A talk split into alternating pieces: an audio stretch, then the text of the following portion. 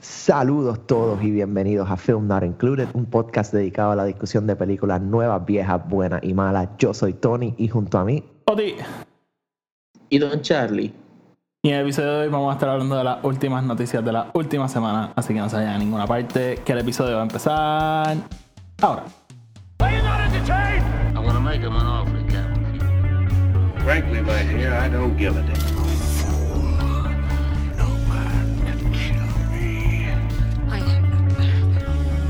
Your destiny.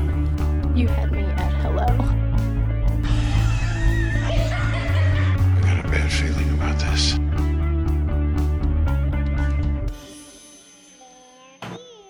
Saludos mi gente y bienvenidos otra vez a Film Not Included. El podcast está disponible en iTunes, Spotify y Anchor, donde sea que lo escuchen, denle follow, denle subscribe para que los episodios les aparezcan automáticamente y no los tengan que estar buscando. Además, síganos en Twitter, Instagram y Facebook. Film Not Included. Déjenos una reseña de 5 estrellas en iTunes. Tony Charlie, que es la que fucking hay, que están viendo, que está pasando. Uh, no está pasando mucho y no estoy viendo nada nuevo. Qué bueno, yo, verte. yo sí. Cuéntanos, yo tengo mucho que hablar en esta sección del podcast. Pues hazlo breve Yo- entonces. Voy a hablarlo tal par de rápido. El último episodio, este, así de noticias que hemos grabado, hablamos de Booksmart y de cómo Olivia Wilde lo había dirigi- dirigido. So, la revisité, me encantó, de nuevo. Tremenda película, me encanta, me encanta el vibe de Superbad que tiene, me encanta este cómo actúa la hermana de Jonah Hill. Este, me parece que va súper encaminada para hacer su propia carrera de una forma bien brutal. Me encanta la película. Me da demasiada risa. Me encantó, me encantó, me encantó. Estoy viendo ahora mismo The Boys, que sale The Boys con B-O-Y-S, porque siempre me siento que no, no pronuncio bien. The Boys. confunden con The Voice. Ah. Yo, Y- yo también la estoy viendo. Vi el primer episodio, para ser franco. Yo voy por el cuarto, estoy al día. En verdad, tremendo, me gusta mucho. Es una serie que yo se lo recomiendo a quien sea. No tienes que ser fanático de superhéroes ni nada por el estilo. De hecho, si no, eres película, fanático, de es una- si no eres fanático de los superhéroes, a lo mejor esto te la disfrutas más. Exacto. Y Homelander es definitivamente uno de los, mis personajes favoritos. Y yo vivo en tensión cada vez que él sale. O sea, a mí, este, no quiero spoilear nada por si no han visto el primer season ni nada, pero yo creo que cada vez que él sale en escena, yo respiro más bajito. Sí, a mí, a, Este- a- a mí ese personaje me da este vibe tipo. La primera vez que ves Dark Knight, que cada vez que sale el Joker, tú no sabes qué carajo va a pasar. Es como que este personaje Sí, es súper, súper impredecible. Y, y está bien cool porque es que, no sé, es algo bien extraño. Eso lo estábamos hablando nosotros la otra vez por texto, que, que lo, hay una forma de escribir este tipo de personajes que lo estaban haciendo ya y eso era lo típico. Y esto como que nos voló la cabeza porque dijo, voy a cambiar la fórmula por completo y, y voy a hacerlo distinto. Y es como súper, súper que- importante. Y a mí me gustan los personajes así y me encantan. Y te puedo decir que es de mis cosas favoritas, pero con todo y eso sobrepasó todo lo que a mí me gusta. Es que a, a- a mí lo que me, me encanta de, de ese personaje específicamente es que lo que estábamos hablando ya por texto, que yo creo que Tony puede estar de acuerdo con esto. eh, vivimos una época que a los mal, que a la gente le encantan los, los villanos, le encantan los villanos, so cada vez que escriben uno, estamos en un trend de querer humanizarlo, darle como que razones. Y yo a veces como que extraño la gente que es simplemente mala. Porque hasta Thanos, que es como que el malo más cabrón que ha habido en Marvel, tenía sus razones. Que tú como que, pues, está loco, pero whatever. Y Homelander es un psicópata porque es simplemente un psicópata. Como que no hay razón, no hay explicación, él simplemente así. Y, Y- y yo creo que eso lo hace genial. si en algún momento, estoy tratando de avanzar, si en algún momento este sus novias quieren ver un rom-com y ustedes no quieren pasarla tan mal, Love Guaranteed en Netflix. Es Ok. nueva, está, está chévere, es como es una serie, es una película que tratan de demandar a lo que fuese aquí como un Tinder o un o un Match.com. Ajá, ajá. Y es- buena para pasar el rato. Este, también estoy viendo Rust Valley. Yo no sé nada de carros y tampoco es que me fascinan. Pero para antes de quedarme dormido veo esta serie que es canadiense. Que ellos como que tienen un junkyard y empiezan a reconstruir carros para poder venderlos. Y, y me da un montón de risa porque yo me enteré que eran canadienses nada más porque el tipo dijo como que I'm gonna pay you 100 bucks y empezaron a salir billetes de colores. Yo estaba súper confundido. Y vi 10 minutos de Cobra Kai. Y todo el mundo en mi oficina está hablando de Cobra Kai y les encantó Cobra Kai. Sé que tengo que verla porque no sé, Oti, no sé si estás súper enterado de qué se trata, pero sí, la, la trama viene de. No sé si esto es algo que ya se había hecho Tiene- antes, pero tiene que ser. es la, la trama viene de Barney Stinson en How I Met Your Mother Sí. y me parece genial. Sí, a mí, a mí cuando yo honestamente yo no la he visto. A mí Karate Kid es una película que me gusta, pero tampoco es como que "Ugh, esta peliculota. Este, pero cuando yo escuché la trama de esta serie, cuando la anunciaron, es como que, o sea, esto tiene que haber salido de How I Met Your Mother. Como que Y tiene me, ese- y me no hay break. encanta que hizo la transición porque, en ver- sean, siendo sinceros, como que yo nunca voy a poner el, si- el, el, el- ¿cómo se llama? La versión premium de YouTube. So, el hecho Sí. que haya hecho la transición a Netflix, pues es beneficioso para todo el mundo. Y es una pena, mano, porque el- el YouTube tenía como que una super serie en sus manos. Y, y es bien weird como que el- como que ese formato, no sé, para mí no tiene sentido pagar por YouTube, pero es como que weird porque tenían esa serie. Pero sí, yo estaba viendo Umbrella Academy, el segundo season. A, a mí el primer season me encantó, el segundo me, me gustó igual. Eh, que más he estado viendo Be The Boys y yo creo que no he visto más nada honestamente desde la última vez que hablamos. Y Tony se está mirando en el espejo, parece. No, yo te dije, no, mira, una, lo último que me puse a ver, me puse a ver Star Trek otra vez, like terminar Deep Space Nine. em, eh, vi The Office como tres veces durante este tiempo que estaba aquí, so. Está, fíjate, estaba viendo Star Wars Rebels también. Y ya mismo voy a empezar a ver Mandalorian porque por ahí viene el fucking season. Yo tengo que verla, sabes que no he visto el primer el primer season todavía. Los primeros tres episodios están cabrones. Los próximos tres están. Eh, los últimos dos están hijos de puta. Eso es todo lo que voy a hacer. Ese es mi review. Eh, vamos entonces por encima. Vamos a hablar de las cosas que han pasado en el tiempo que estuvimos fuera. Este. vamos a empezar con Dune, que se joda. Eh, finalmente, después de tanta anticipación, salió el trailer de Dune, que es la película de Denis Villeneuve, director de Sicario, director de Prisoners, director de de Arrivals, Blade Runner 2049, uno de los mejores directores trabajando ahora mismo. Este me la explota que él hizo Blade Runner 20 2049, esta película le costó un cojón de dinero. La película no hizo casi dinero para atrás y Warner Brothers vino otra vez y le dijo, haz lo mismo con Dune. Este me sorprende porque luego se ve como una película cara con cojones.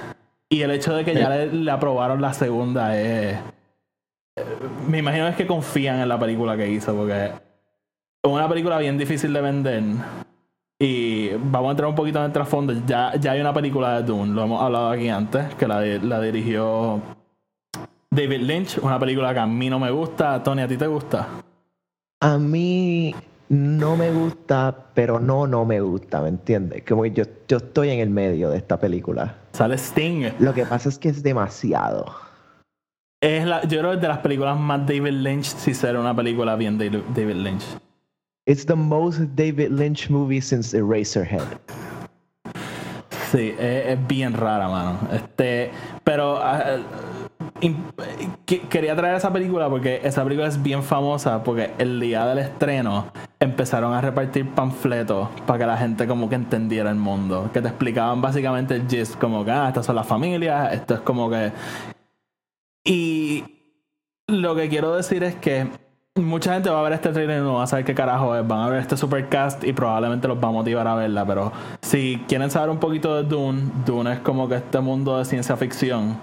Eh, en cuanto a qué se parece, yo creo que puedo decir que es como que si Star Wars y Game of Thrones tuviesen un hijo.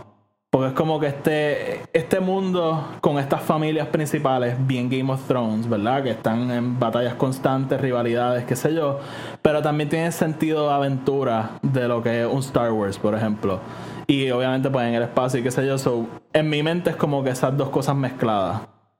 Tony, yo creo que tú conoces un poquito más sobre Dune, so ¿qué piensas de mi Sí, assessment? sí, es, es- es bastante, yo lo, yo lo comparo mucho con, sí, con, pudiésemos decir, Star Wars Game of Thrones, pero también lo veo como un 100 años de soledad, donde like, son est- este grupo gigante de personajes contando esta historia que, eh, por lo menos, no tanto en Dune, en Dune no hay mucho pasaje del tiempo como en 100 años de soledad, pero, pero sí, o sea, es es años de historia llevando a esta, esta familia, ¿verdad? Sí, son, esta son un montón de libros, son un montón de libros también. Y los libros son bien largos también. Like Frank Hubert era un, un Tolkien en el sentido de que todo era bien detallado. Todo era. Los Eh, y son, eran. son- son bien viejos también. sí, Y piensan que piensan que fue un right call como que ir a película y no como una serie. La cosa es que el scope, el scope de esta película, de este, de este tipo de historia, si la vas a contar en una serie, empiezas, la tienes que estirar demasiado. Y le pasó, eh, digamos, la película de Dune, la de David Lynch. eh, David Lynch, tiene unas secuelas que son supuestamente secuelas de la película que son de sci-fi, que ellos las sacaron como si fuesen miniseries. Eh, y el problema con eso es que entonces se convierte demasiado largo. Eh, versus el tú sentarte y ver una película que seguro la película va a durar como tres horas. Eh, por lo Y- menos tú dices, ok, este es el principio y este es el fin. En el miniseries no sabes dónde está. El- la cosa es que, por ejemplo, ya eh, de, de, Denis Villeneuve de por sí hace películas súper largas. So, yo creo que tu assessment de tres horas, por lo menos dos horas y media, estoy 100% seguro. Y de por sí ya le dijeron que van a hacer una secuela, que es la segunda mitad del libro. So, dos películas de seis horas. Yo creo que en cuanto a la historia, una serie funcionaría para tú poder contar como que esta historia. Y, y si quieres entrar bien en detalle en el lore, puedes. Pero yo creo que a la misma vez hacerlo en película te obliga a adaptar y, y ser un poquito más eficiente. Si, Sí, fuese, sí. si fuese otro director me preocuparía, pero o sea, Denis Villeneuve es un tipo que claramente sabe cómo contar una historia y sabe lo que está haciendo. Como que. Pero una No, película. también lo entiendo porque. Perdón. Eh, no, no, lo, lo otro que iba a decir, si, si Blade Runner 2049 fuese un libro, estoy seguro de sería un libro súper largo, porque esa película recoge un montón de... de no, no es ni tanto tiempo, pero es como que un montón de momentos bien detallados que en un libro te pudiese ir y terminas con un libro gigante. So, yo creo que, que hay una forma de él jugar con esto y, y usarlo a su favor. Pero también lo que dice Tony tiene razón porque creo que si hace una serie y de verdad es un libro tan detallado, si te vas muy al detalle te corres el riesgo también de que haya muchos episodios bien pesados y hasta un poco aburridos porque estás contando cosas que tal vez en la película pudiese como que adaptarlo de una forma mucho más llevadera. Y, Y también el cast, o sea, de las principales razones por las que te pregunté, pues yo te escribí un mensaje de texto como que, Oti, ¿qué, qué es Dune? Antes de yo saber que, de qué me estaban hablando, fue porque Carla me, me escribió cuando salieron las noticias, cuando salió el trailer, sin saber nada de esto, es como que, ¿qué es la que hay con ese cast? Ca- Aquí lo llevamos traqueando desde que lo anunciaron. Este, y la cosa es que no es solamente un cast con nombre, un cast con actorazos. Tenemos a, Sí. a Timothy Chalamet, tenemos a, a Zendaya, eh, Javier Bardem, fucking eh, Josh Brolin. Josh Brolin, eh, Jason, Jason Momoa, ¿cómo es que se llama la de Mission Impossible? Este, Rebecca Ferguson. Rebecca Ferguson. Claro, porque Rebecca Ferguson no es más famosa de lo que es. Loco, ¿por qué Evan Rachel Wood no es más famosa de lo que es? Tienes toda la razón. Este. em- Evan Rachel Wood debería ser bastante más famosa de lo que es ahora mismo. Definitivamente. Y es menos famosa que. Que, Fer- Rebecca Ferguson. Sí, y Rebecca Ferguson no es lo suficientemente famosa. Pero ambas son famosas. Deberían ser más. Este. Y este. Eh, dije varios actores y estoy seguro que se me están quedando un cojón. Eh, Oscar Isaac. Eh, realmente un Stellan super-. Dave Bautista. Dave Batista. Eh, en realidad lo que tiene es un elencazo en sus manos. So, estoy loco por ver cómo esto funciona y cuánto screen time le pueden dar a cada uno, porque eh, es intenso. A lo mejor. Eh, puñeta, ¿cómo, cómo es que se llama el, el luchador? Drax. Eh, Dave Batista. A lo mejor su. a lo mejor tiene un cameo nada más como en Blade Runner y ya. Que de hecho ese cambio en Blade Runner yo creo es su mejor papel ever. Top, top acting. En verdad que sí, cabrón.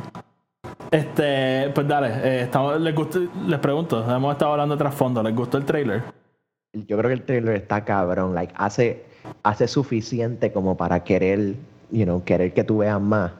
Em, pero te presenta este universo. La cosa es que el scope es tan y tan y tan grande. em, Sí, y se nota. que Sí, sí, yo lo vi, estaba un poco confundido. Por eso fue que pregunté.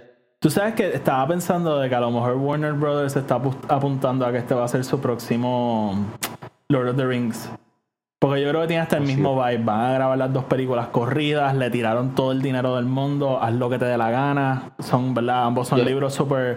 Y, y la cosa es, el libro de el libro de Dune no solamente es que es largo, es que es bien, bien denso. O sea, como que el, el universo está súper bien pensado. No es como que, o sea, todo está súper bien detallado. Sí, Yo, yo lo sentí así y también me, no sé, como que ayuda a, a, a tirar la, la conversación porque yo que no lo sabía de, de, que, de la película, vi el trailer y rápido te pregunté, busqué el libro, vi los reviews del libro, mandé a pedir el libro. o sea, Sí, Frances, Oh. Frances es una que el cast nada más como que se lo vendió. Si yo le explico esta, eh, esta película a Frances, Frances me va a decir, yo no quiero ver eso. Pero el cast nada más como que la, la convenció. Y, y Tony, ¿qué, qué tú pensaste del trailer? Demasiado cabrón. Demasiado cabrón. Sí, yo creo que con todo el hype que había detrás de esta película, eh, era bien difícil que el trailer fuese underwhelming, pero it delivered, it delivered. Eh, y lo otro que quiero decir es que la película está pautada para diciembre, sin embargo, eh, esta misma semana anunciaron que iban a trazar Wonder Woman para diciembre 25, así que siendo del mismo estudio, me imagino que la película la van a trazar. So, pendiente a eso, porque a- a- por ejemplo, Tenet es una película que Warner Brothers está apuntando a que esté 12 semanas en cine para comprar tiempo en lo que la mayoría de los cines abren. So, me imagino que con Wonder Woman también va a tener una vida bastante larga. So, yo supongo que Dune entonces la van a sacar para el año que viene, pero no han hecho un anuncio oficial sobre si la van a mover o no. Por lo menos a este momento, de seguro cuando enganchemos anuncien que sí la van a mover o que la van a adelantar, quién sabe. Este, vamos entonces con lo próximo. Eh, dos noticias bobas, pero cool. Eh, Tony, ya lo habíamos hablado antes de que estaba en conversaciones, pero confirmaron que Neff Campbell va a regresar para la película de Scream 5. Sacaron una entrevista con ella, que ella confirmó que sí, que iba a volver. Y lo que me motivó un montón fue que ella primero no estaba segura para regresar, porque obviamente este Wes Craven pues ya, ya no está con nosotros para escribir la película supervisar, pero ella dijo que cuando leyó el guion o, cuando habló con los creadores, que son los mismos que hicieron este... Ay, se me olvidó el nombre de esa película. Eh, Ready or Not, los mismos que hicieron Ready or Not, cuando ella leyó el guion y habló con ellos, le encantó, parece que es la historia que van a contar y firmó automáticamente. So, súper motivado obviamente de que ella va a regresar. Ella obviamente es como que el, el espíritu de esta, de esta serie. Eh, Charlie, ¿te has visto Scream?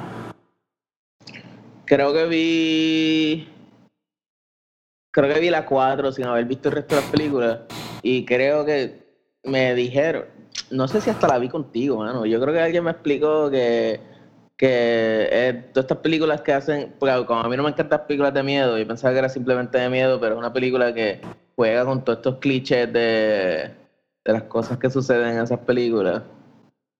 Y es media parodia. La, la primera es básicamente Halloween, una, una parodia a Halloween. Pero a la misma vez, lo interesante es que vacilándose las películas de miedo, hacen una buena película de miedo.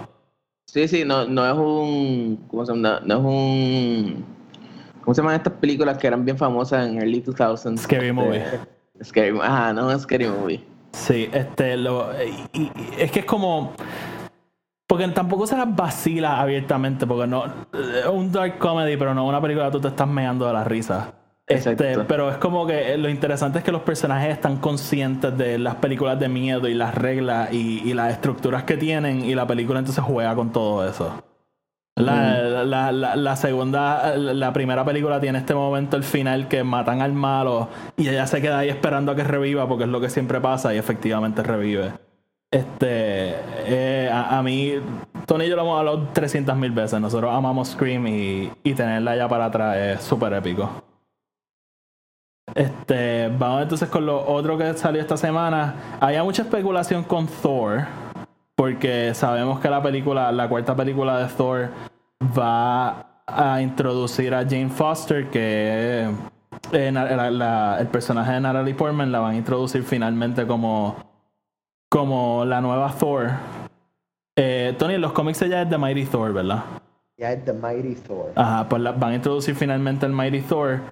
Eh, y había mucha especulación de que a lo mejor eh, Chris Hemsworth después de esta película iba a dejar de, de ser el personaje, pero en una entrevista confirmó que no, que él va a seguir siendo parte de, del universo de Marvel. Eh, les pregunto, Tony, ¿tú ¿en algún momento pensaste que esto podía ser una forma para sacarlo poco a poco? O...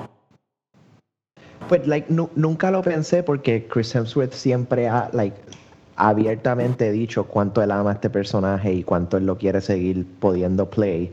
Em, y lo otro es que dentro del storyline de los cómics, eh,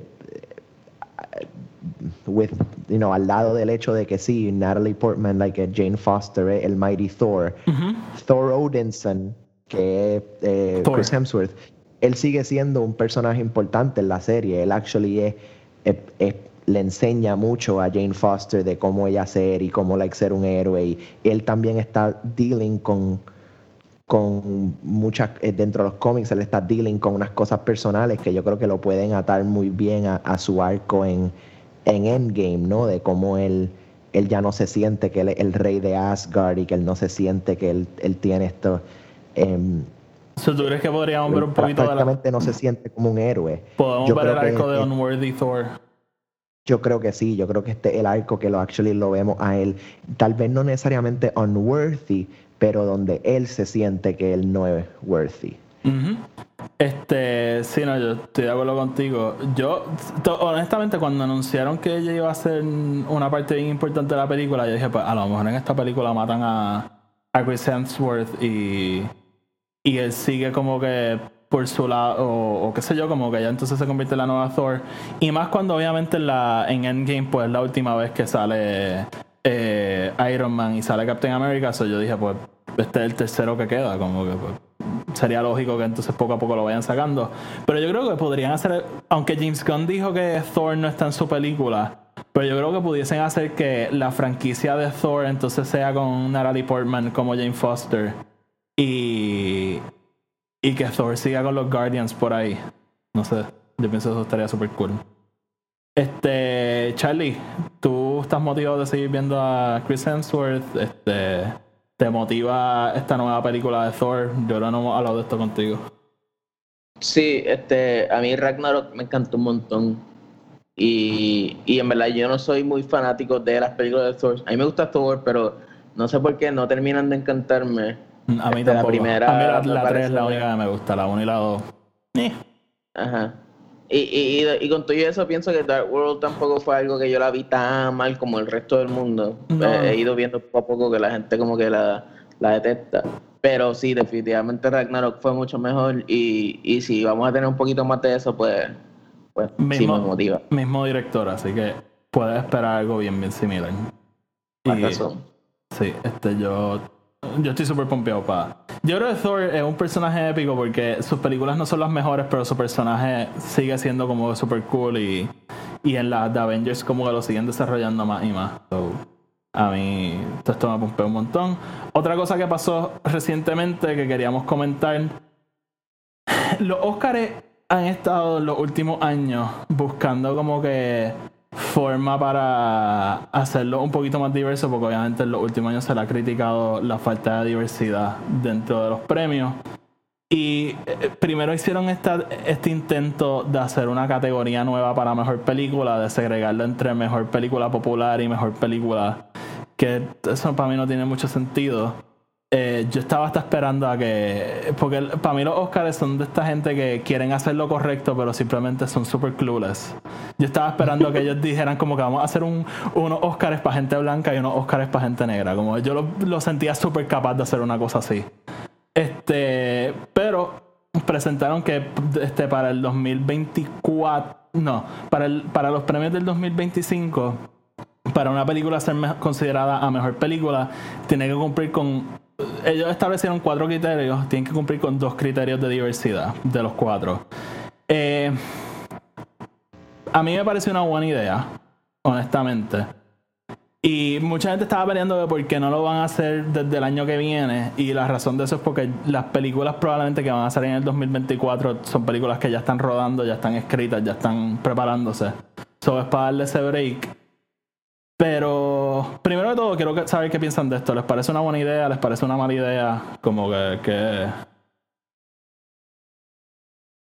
I mean, no veo que sea tan mala idea. Like, A, mí, a mí honestamente como que cuando lo vi me pareció una buena idea.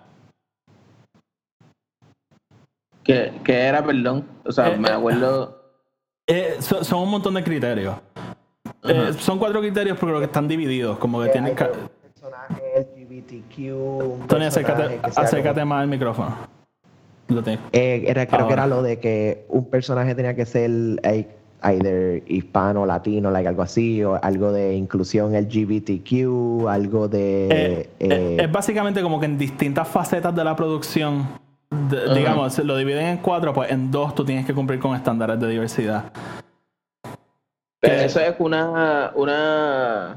Son factores para una premiación de un, un Para- premio nuevo. No, o- no, no, para tu película Oscar. ser considerada mejor película, tiene que cumplir con unos estándares. Pues mira, este. Lo- los puedo decir, los, los tengo aquí. No voy a entrar en detalle, pero básicamente, en- porque lo- lo- como les dije, hay, hay sub este, estándares.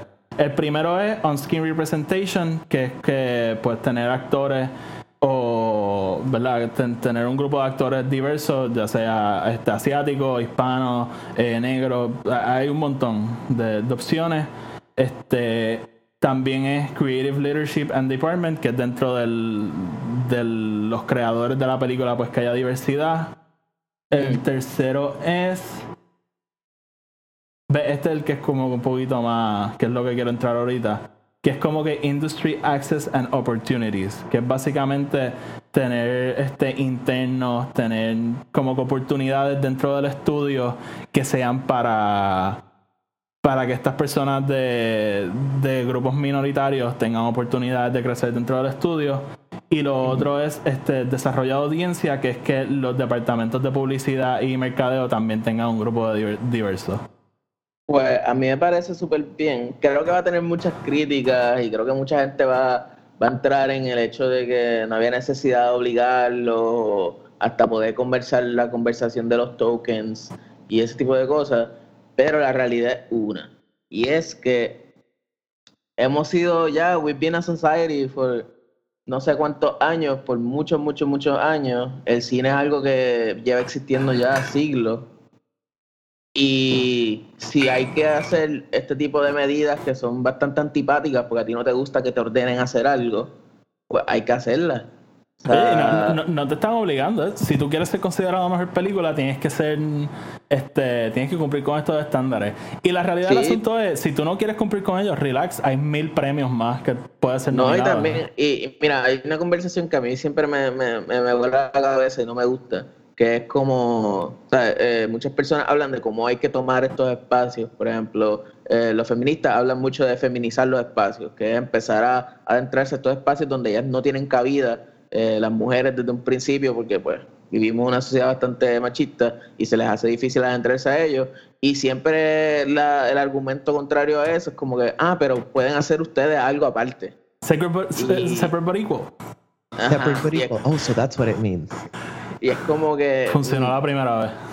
al contrario, o sea, literalmente se trata de esto, de nosotros adentrarnos como minorías, como, como, ¿verdad? Como, como personas que, que han estado siempre sometidas a, a por debajo de, de un sistema ya, ya estructurado y, y convertirlo. Y a las personas que obviamente están ya en una posición privilegiada o que han sido parte de eso o que les incomoda, pues les va a incomodar más aún, porque estás cambiando las cosas, pero ya hora de evolucionar, ¿no?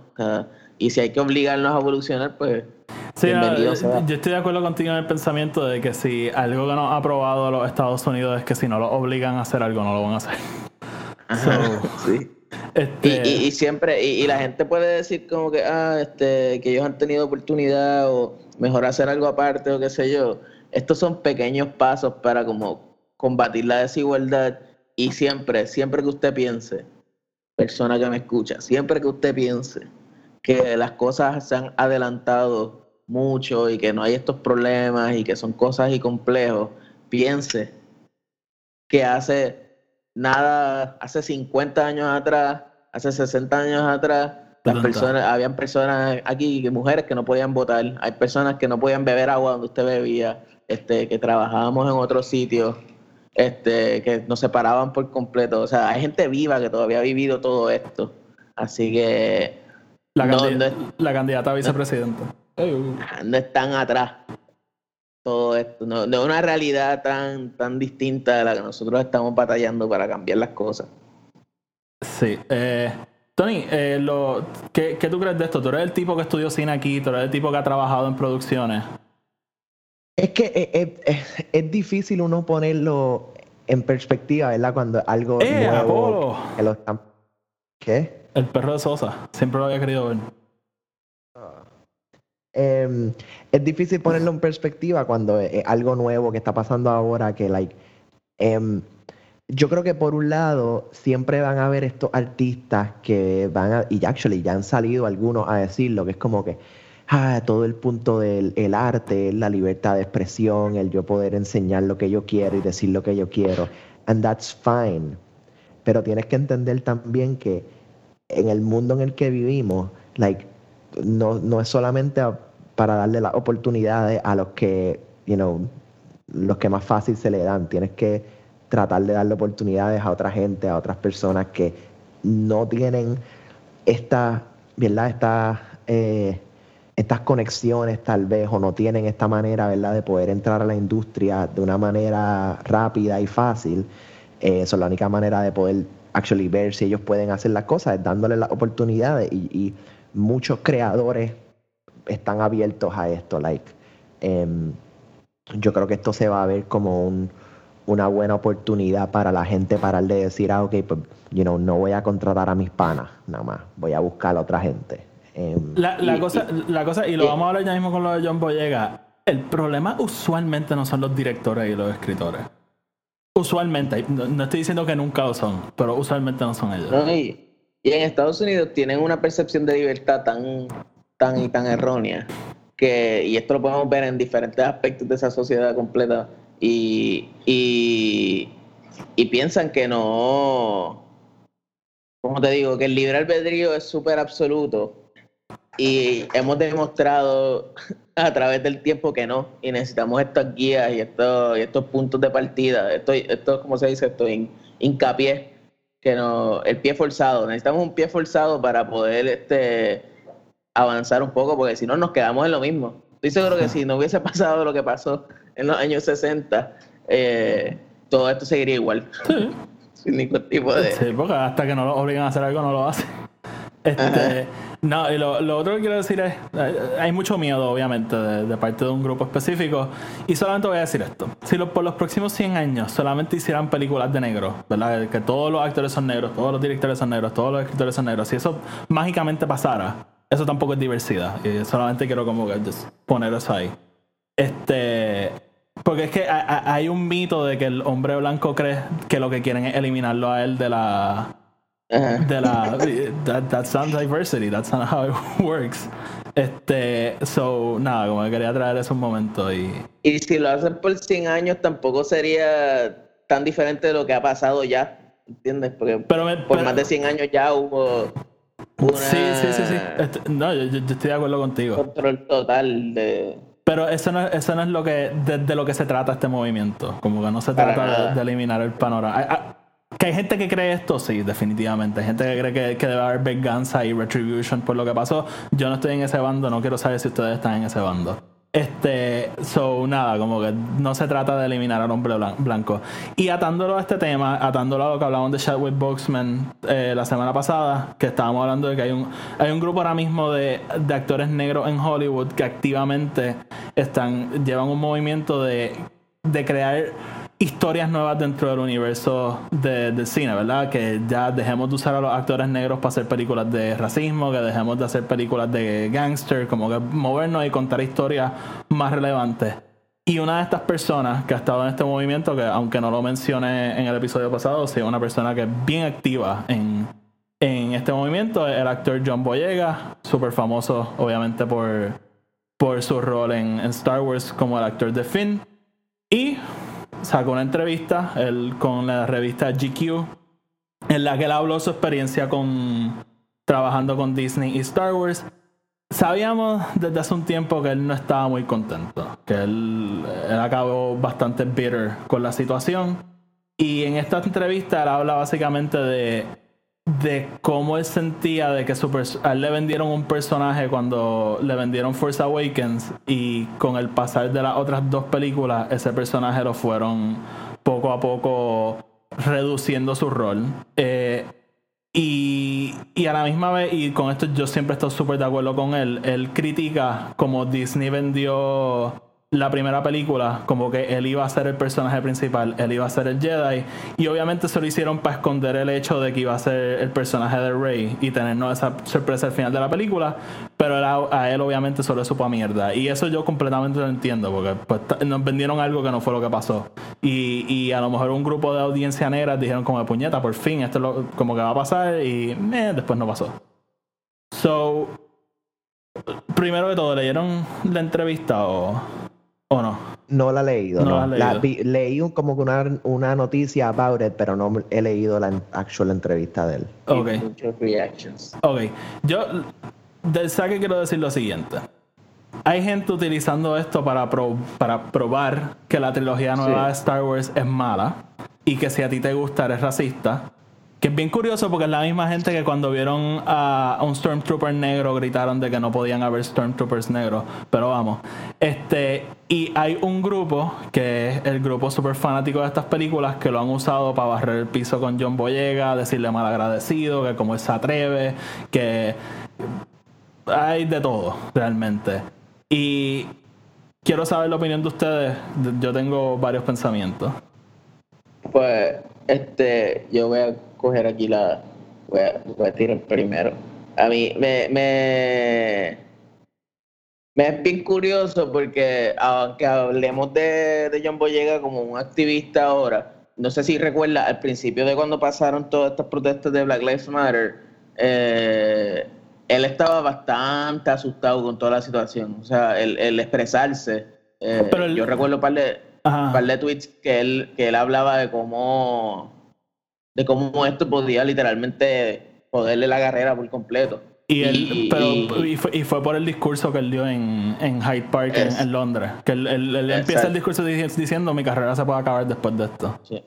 Y, y- y es algo bien real, o sea, es algo bien real y, y- y por eso me parece algo bien cool que, que ahora lo podamos ver como este referente porque no, no, primero los artistas no, o sea, esto hay varias escuelas de pensamiento, pero no siempre necesariamente tienen que estar envueltos en todo esto para poder ayudar así directamente, pero él se vio en la necesidad de hacerlo, lo hizo, este, nos alegramos y eso siempre suma muchas más cosas este, de lo que nosotros pensamos. Y el hecho de que se atreva, pues me da el, el pie forzado de nuevo, eh, quiero decir, a, a hablar de que lo que tú estás diciendo, que muchas veces estas decisiones o estas cosas que, que se hacen mal en las películas no necesariamente tienen que ver con los creativos, sino con los ejecutivos o con las personas de, de poder.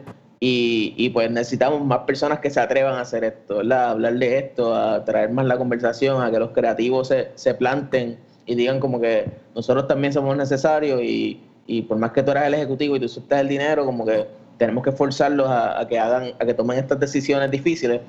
Porque sí, la realidad es esto, la realidad es que sí, a una película literalmente puede irle mal porque salgan muchas más mujeres que hombres, porque el público de por sí es así. El público también muchas veces es racista, so, sí, de verdad, las películas a veces cuando se tratan de, de, de personas negras, este, las, dejan, las dejan de ver, las boicotean de una forma bien ridícula. Pasan estas cosas. Pero estas cosas tienen que pasar eh, por lo que estábamos hablando antes, que era como de, pues tienes que obligarla. O sea, tú quieres ver, tú quieres consumir mi, mi, mi producto, pues tienes que, tienes que verlo como nosotros lo estamos haciendo, porque esta es la nueva realidad del mundo. Y nos tardamos un montón y, y, y, y es el momento y si, y si nos aprovechamos ahora y lo hacemos, pues tal vez de aquí a 20, 30 años no es algo tan raro. Y tal vez de aquí a 20, 30 años, pues lo aprendemos. Sí, es una curita que hay que arrancar. Sí, sí, y, y tal vez, ¿verdad? Yo no, yo no estoy muy adentrado en lo que es Star Wars como tal y no sé si, ¿verdad? Si los John Boyegas alrededor de como que tal vez eh, a él lo se lo habían vendido como Jedi, yo no, no sé eso. Este, pero sí, me parece que pues, tal vez el papel pudo haber sido un poco más, quiero decir, equitativo que el de Rey, pues no sé si eso funciona o funcionaría en las películas, pero sí, sí a mí me dio la impresión también de que al principio él tenía un montón de protagonismo y después poco a poco él era como que el tipo estaba corriendo detrás de ella. So, y ya. y, y- y tú estás de acuerdo con eso? Que, que eso fue lo que pasó con el personaje de él. Como o- o- Pues- objetivamente, cuando viste la última película de Star Wars, ¿tú pensaste que su rol poco a poco fue disminuyendo? Sí, mano, pa- eh, y, y, y no ni siquiera como que, ah, yo pensaba que era protagonista y se convirtió como que en un, en el psychic. No, no fue ni eso, fue como que teníamos un montón de cosas, a mí me hubiese, eh, él, creo que hay un momento bien sutil en el que te tratan de decir como que él tiene cierta conexión con la fuerza y, y pero es algo tan sutil que Eh, no encuentro la necesidad de hacerlo tan sutil. Podías como que explotar más eso y, y, y era un personaje súper carismático. A mí siempre me gustó desde el principio eso. ¿Por qué no seguir explotando eso? Pero o- olvídate la entrevista. ¿Tú sentiste del principio que sí, que él le- poco a poco lo fueron reduciendo? Sí, Sí, ok. Sí, sí, definitivamente. está bien. Tony, Y, y, y también porque lo, lo, lo comparo con otras cosas. O sea, también pudimos ver que el personaje este en la segunda película de Star Wars que, que era asiática, Rose, Rose Tico. ajá, literalmente la, la desaparecieron. Ok, va- va- va- ha- hay mucho pasando con eso, pero ok, qué, qué bueno que lo mencionas porque todo esto tiene validez. Tony, quiero saber, quiero que haga una intervención, háblanos. Yo sé que a ti no te gusta hablar de estos temas, pero No, No. no me gusta hablar de estos temas, pero es, es que es difícil porque nosotros no estamos en ninguna de esas reuniones en las No. cuales ellos están hablando about No. what, what the story is gonna be or what they're gonna do, right? Definitivamente sí, yo creo que el, el, el rol de Finn, por lo menos en nuestra mente, iba a ser mucho más grande de lo que por lo menos para la primera película. Oh, sí, por lo menos para Force Awakens. Em, yo creo que a pesar de eso, em,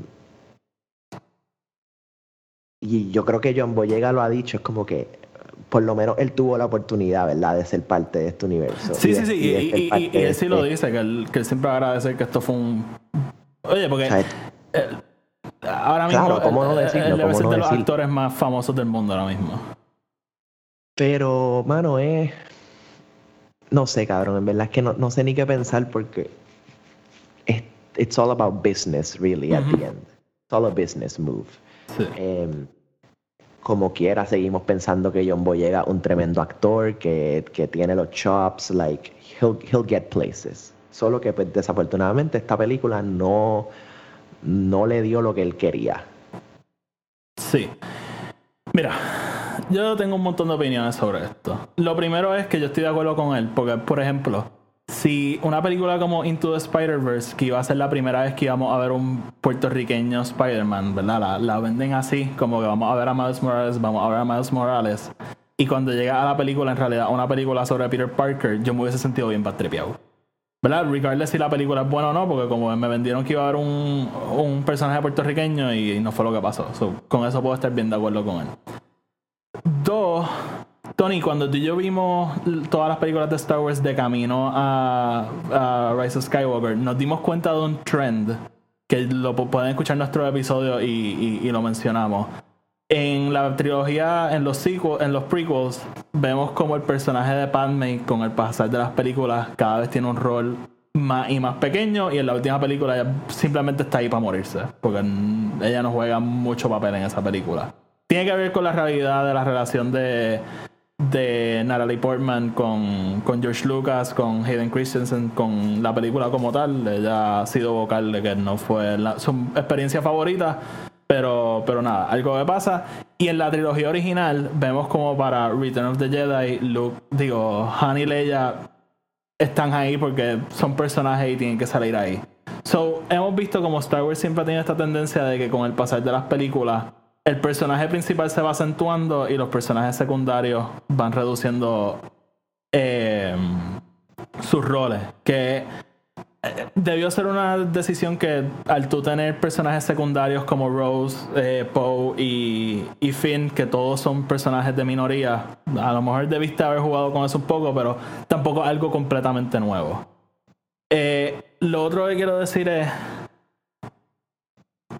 Yo, honestamente, honestamente, él, tiene un cuento de que él como que escogió una vestimenta y como que los de la producción se burlaron de él. Honestamente, como que eh, son cosas que probablemente pasan. Pero yo, genuina, hay gente que está hablando como si Disney es un estudio abiertamente machista, racista, you name it. Y yo genuinamente creo que el problema de Hollywood no es tanto que a Bob Iger le traigan, mira, vamos a hacer que Finn sea Jedi y él diga, un negro Jedi. No, papito, no, aquí no puede pasar. Yo genuinamente no creo que eso es lo que pasa. Yo y, y de hecho le pregunté a mi contacto en, en las películas de Star Wars si él sabía algo de esto y él me dijo que honestamente no, no tenía mucha información. Eh, pero lo que yo sí creo que pasa es que al tú tener un grupo ejecutivo blanco completamente, cuando tú llegas a presentar tu película, van a conectar obviamente con las historias de los personajes blancos más que con la historia de un personaje negro, un personaje latino, o un personaje asiático. Yo creo que es algo que sí pasa y es algo que aunque no lo hace a propósito, es algo que sí debería cambiar. ¿Y cómo cambia? Teniendo más ejecutivos, ¿verdad? Un poco más diversos. Scott Derrickson fue eh, un director, el director de Doctor Strange, que él puso un tweet diciendo como que es curioso que Estados Unidos ha tenido un presidente negro, pero Hollywood nunca ha tenido un presidente de un estudio negro. Que, y es una realidad. Y siempre y cuando eso pase, a lo mejor un este un director o un escritor negro va con una película y no es que su película sea mala, no es que su al, al ejecutivo no le guste, pero conecta más con una historia este, de un de un escritor blanco, un director blanco, whatever. Yo creo que eso es algo que, que sí pasa y, y creo que puede ser una de las razones más grandes del, del problema. Que hay gente racista, obviamente va a haber gente racista en, en todos los niveles de la producción, pero creo que el problema a lo mejor va un poquito más con, con, lo, que- con lo que le llaman racismo institucional. Que, que no es algo como que, que está pasando adrede, ¿me entiendes? Oye, a lo mejor John Boyega me tiene un cuento que me contradice, pero no, no sé. Pero es que y, uno, y uno, uno lo puede ver también en el otro lado de, de la moneda, sea, el, el studio executive negro más poderoso y actually me, me arriesgaría a decir que yo creo que el único ahora mismo es Tyler Perry. Y la única razón por la cual es él es porque él mismo se ha, él, él ha llegado donde está y él, com- él puso los chavos para comprar su propio estudio, su propio de esto de producción. Y él mismo ha dicho, yo no estoy haciendo esto nada más para traer negro aquí. Mis empleados son blancos, chinos, eh, you know, Middle Eastern, de todos lados. Pero obviamente yo soy el único que le abre las puertas a los negros. So, so that's why I'm making this. ¿no? Y él acaba de abrir este estudio gigante en Atlanta que Porque es la, cuerda y cuerda y cuerda de estudio. Eh, Yo creo que él tiene el estudio más grande, like el single owned estudio más grande en todo el mundo. la- las películas de Tyler Perry, honestamente a mí no me gustan. A mí no me gustan. No, no. Pero, venden. pero venden, venden con cojones. Y son sleeper hits, ¿verdad? Tú nunca las vas a ver top 1 en el box office, pero consistentemente están top 5. Y pasan semanas top 5, poco a poco recuperando este dinero. Que venden un montón, un montón. Pero tienes razón, él es el único. Él debe ser el único. Y no es alguien tan famoso tampoco. O sea, tampoco le. ¿Me entiendes? Como que él no es una. eh, tiene poder, obviamente. Porque, o sea, no, no es que no sea famoso, pero no es. No es Bob Iger, ¿me entiendes? No es. Este. Whatever. Eh, sí, yo, yo estoy de acuerdo contigo. Sosa, ¿qué piensas tú de, de esto que dije?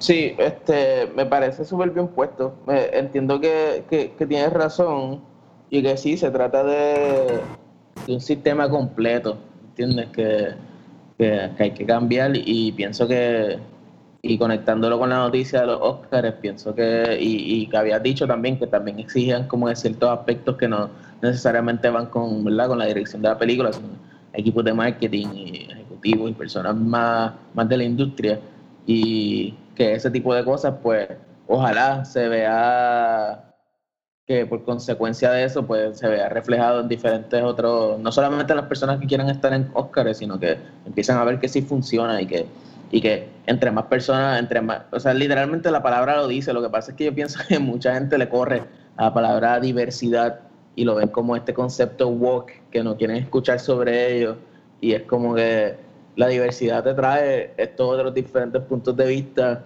en que te ayudan a contar otro tipo de historia y, haces que el cine evolucione y, y dejemos de reciclar historia y, y dejemos de pensar de que tenemos que hacer una serie de Robocop sin Robocop y, cosas así como que crear crear y participar de ellas. Tampoco estamos diciendo, ¿sabes? Sé de tu trabajo, renuncia, Oti, renuncia tú. Vamos a renunciar nosotros tres porque somos hombres blancos y, y tú sabes, y, y, y- perder lo que hemos trabajado para poder como que traer otras personas, ¿no? Como que sé despacio, trae, Sí, integra, eh, integra. cuenta estas historias, trae estas conversaciones y pues Sí, este, no, estoy de acuerdo contigo. Lo otro que quiero mencionar es que también usan estos comentarios como. eh, eh, En, realidad, yo tengo un problema bien grande con lo que dice John Boyega y, y yo creo que puede tener mis refutaciones. Quiero escuchar qué piensan de esto. John Boyega, como dije, ya en los últimos años ha expresado que está un poquito salty con la experiencia. Pero de todos los actores, y tiene que ver con que es un tipo bien carismático, pero de todos los actores de, de esta trilogía, si había uno que tú no estabas súper entusiasmado en la prensa, en, en- en las convenciones y todo, era él. So para mí es bien weird tenerlo a él como que vendiéndonos todas estas películas de, de que como que sí, no, como que van a ver, esto está brutal, qué sé yo, y que ahora que se acabó es como que, eh, en verdad fue una mierda. eso puede ser por todo, mano, hasta por matters este contractuales. Sí, este, ellos contractualmente tienen que haber prensa. Hay gente diciendo como que, ah, porque estaba dando prensa, lo tenía que hacer. Pero, pero eh, eh, eh, para mí, mi confusión es como con un entusiasmo real. Como que. Porque hay veces que tú ves actores que están dando prensa y en verdad no quieren estar, no quieren estar Pues, allí. pues, puede ser, digámosle, no sé si tú te acuerdas cuando nosotros este, hablábamos de estas cosas, a veces hablábamos de los graduation goggles, que en el momento tú estás como que súper contento con todo lo que está pasando y al final como que lo piensas y es como, wow, mira todo lo que a mí me pasaba con esto. Y puede, puede ser un poco de eso. También acuérdate que eh, lo, lo hablamos cuando estábamos hablando de este con Chadwick y también como te dije el ejemplo de, de Lupita, que es como que literalmente eh, las minorías, especialmente black people, tienen que hacer el triple de esfuerzo para que se les reconozca de la misma manera que cualquier otra persona en, en diferentes industrias, no solamente en el cine, pero en este caso, literalmente el hecho de que nosotros en pleno 2000, qué sé yo, 16, 17, eh, 2015 estuviésemos celebrando que hay un personaje negro que realmente pa- tome parte de la historia de, eh, sustancial de Star Wars y esas mini victorias pues significan un mundo para estos actores y pues, tal vez en ese momento él estaba en esa burbuja ¿sabes? de agradecimiento y emoción con que era parte de, esto, de estas películas que son parte casi de la vida de todo el mundo. Sí, a la Pues ahora que se terminó, pues tú lo ves más objetivamente y tú dices como, wow, mira todo lo que pasó realmente. Y también lo ves como una oportunidad de hablarlo para que tú tengas otras oportunidades futuras que se te presenten y para que otras personas como él tengan la puerta abierta para, para entrar a esto y que se les maneje correctamente. Porque si tú solamente logras que otras personas que vienen detrás de ti lleguen y la pasen igual de mal como la pasó él en, en, en una pues en una un saga como este o un blockbuster como esto este pues tus logros se quedaron hasta cierto punto tú quieres como que explotar eso y que todo, todo el mundo tenga una mejor experiencia de la que tú tuviste Sí, a lo mejor le abre la puerta para que a lo mejor un actor que vayan a contratar en Star Wars, a lo mejor sea un poquito más exigente con su rol y, y eso. Mm. Este, lo otro que, que y realmente no lo dice flat out, pero es como una insinuación que él, eh, básicamente, y, a lo mejor también me pueden corregir con esto, pero él habla como si el personaje de Finn, al reducir su rol, deja de ser un personaje importante en la saga o, o un personaje que en realidad no, no funciona ni nada. Y yo con ese assessment estoy bastante en desacuerdo porque yo creo que él es de los personajes más importantes de esta trilogía y, y creo que él es uno de los standouts definitivamente porque Oscar Isaac y Adam Driver realmente ya eran actores famosos. Pero esta película, estas películas yo creo que nos dieron a ver como que la capacidad que él tiene de actor y, y es un personaje que mucha gente adora, con todo y que a lo mejor le redujeron el rol a través de las tres películas, pero es un personaje que realmente tuvo, un, yo, por lo menos en mi opinión, tuvo un impacto bastante grande en, en la fanaticada y que mucha gente lo, lo ama y, y, y, y desde antes que él dijera nada, como que criticaban que poco a poco le fueron redu- reduciendo el rol.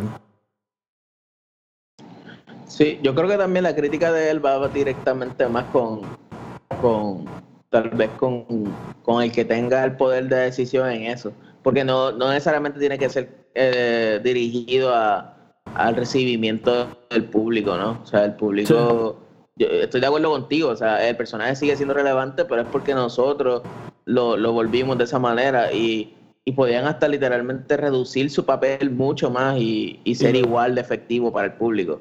Porque el público busca eso, el público busca representation. So, Sí, se van a hasta el de- papel más mínimo iba. Ajá. So, creo que más bien viene, viene, viene dirigido a eso, no, no como que ah, las personas como que permitieron que esto sucediera, sino que eh, hasta cierto punto como que, que bueno que se dio de esta manera, pero lo pudimos haber hecho de una forma más fácil, ¿no? Sí. Tony, te quiero hacer una pregunta porque sé que estás ahí Zumba. tirado para atrás. Este. si tú pudieses castear a John Boyega en una película, en una película, género, whatever, lo que sea, ¿en qué tú lo castearías? ¿En qué tú quisieras ver a John Boyega ahora que se acabó esto de Star Wars? Porque sabemos que es un gran actor. So, ¿En qué tipo de cosas lo quieres ver? Yo creo que John, John Boyega se presta pa- para un buen, un buen horror film. Yo creo que él pudiese hacer algo bien a lo Daniel Ca- Ca- Kaluuya, que él se llama, el Eh, ajá, eh, ajá. Get Out. Ajá. Em, yo creo que él pudiese hacer algo así bien cabrón. Tiene que sobrevivir, 100% tiene que sobrevivir. Em, pero un horror movie con John Boyega, like, yo- él tiene unas caras a veces que él pone como que, que Y, yo yo creo que creo- sería- y- y el humor de él yo creo que pegaría perfecto. Fíjate, eso estaría bien cabrón. cool. Entonces, eh, Sosa, si tú pudieses ver a, a este actor en algo, ¿en qué lo quisieras ver? Mano, te voy a decir, no sé por qué me vino a la mente, eso lo voy a decir porque es lo primero que me vino a la mente. Eh, yo lo quisiera ver como, como Carnage. El de Venom. Sí, ¡Qué random!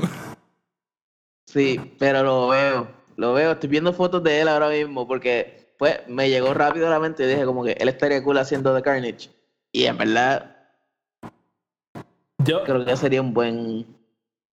yo, yo, yo creo que sería bueno en un rom- rom-com, pero no un rom-com mierda, un When Harry Met Sally kind of rom-com, como que un- una buena película. Yo creo que sería espectacular. En algo así, me encanta, pero lo que tú dices, Tony, me encantaría verlo en una película de miedo. Yo creo que sería.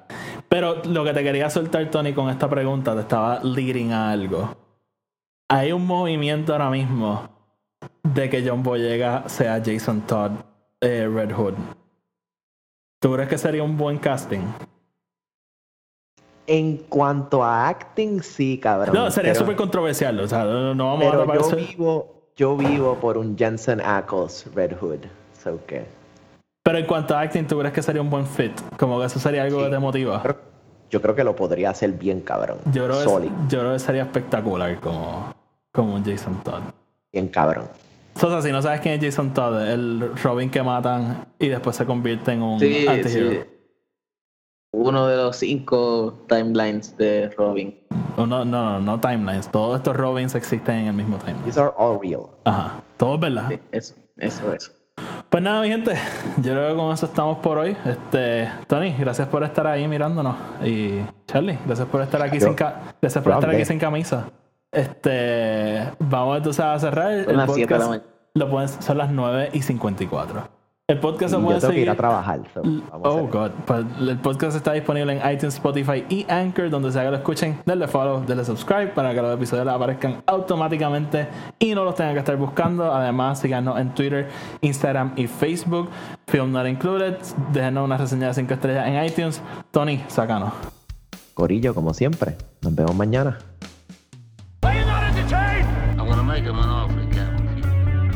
Frankly, my dear, I don't give a damn.